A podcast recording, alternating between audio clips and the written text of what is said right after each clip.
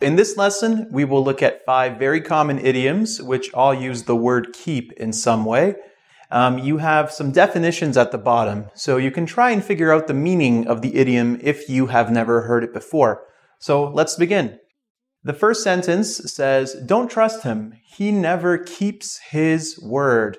Now, I know in some other languages you probably have a similar idiom already, so if you can translate this from your own language, or if you can try and guess what the meaning of keeping your word means, um, I think you can guess the definition. So, is it to remember and think about something, or to watch for the arrival or appearance of someone or something? Is it to uphold a promise? Uh, oh, yeah, that's right. It is to uphold a promise. Okay, so number one, if you can keep a promise, um, you can keep your word. So if I say, I always keep my word, don't worry. That means I, I always keep my promises. If I say I will do something, I do it. Okay. Number two, keep me posted about your decision. So again, imagine that you are somebody who is giving a job to someone and you offer them a new position and they say, well, I need a few days to think about it.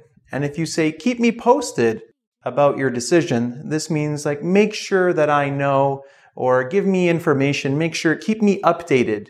Um, so this means, hmm, what do you think? Keep someone informed, right?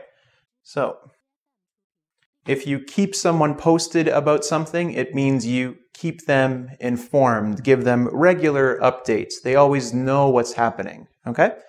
Uh, the next one, keep an eye out for a red van. So imagine that you are at the airport and maybe you called a friend and the friend said, okay, I'll pick you up in 30 minutes. And you're with someone who doesn't know your friend. So you tell this person, uh, keep an eye out for a red van. We're looking for a red van so we can go home from the airport. Well, if you're keeping an eye out, what are you doing? You're watching for the arrival or appearance of something or someone. Okay, so again, think about it logically. Keep an eye out. So you're looking for something, you're paying attention. So keep an eye out for if you have a friend um, and you're expecting their arrival, he'll keep an eye out for Josh or John or whoever it is. Okay?